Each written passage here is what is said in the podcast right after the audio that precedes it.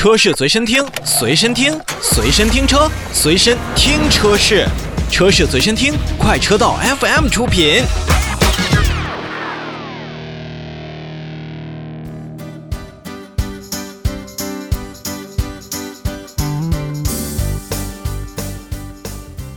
召回信息，我们首先来看上汽通用。日前呢，上汽通用汽车有限公司根据市场监督管理总局的要求，向市场监督管理总局备案了召回计划，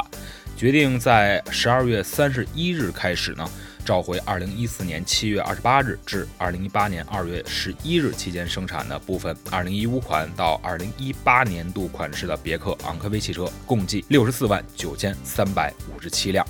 那本次召回范围内的车辆呢，由于制动软管的接头部分的密封性啊和整车的制动压力不匹配，长期使用后呢，会导致密封性能下降，在极端情况下可能会造成制动液的渗漏，制动压力减少，从而影响到车辆制动一些性能，存在安全隐患。上汽通用汽车有限公司将对召回范围内的车辆进行免费更换改进后的制动软管，以消除上述的影响。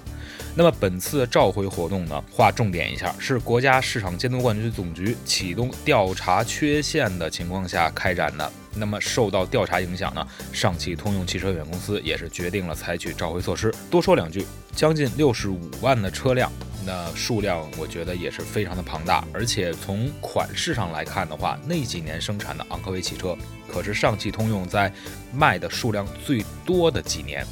那么对于这一批次的消费者，我觉得还是要相对去检查一下自己的制动软管，因为毕竟刹车真的是没有小事儿。而且从这一点上也提醒一下上汽通用，只有国家市场监督管理总局启动了主动的一些召回的调查，您才去召回这样的车辆吗？我觉得这并不是一个非常负责任的车企所应该持有的态度。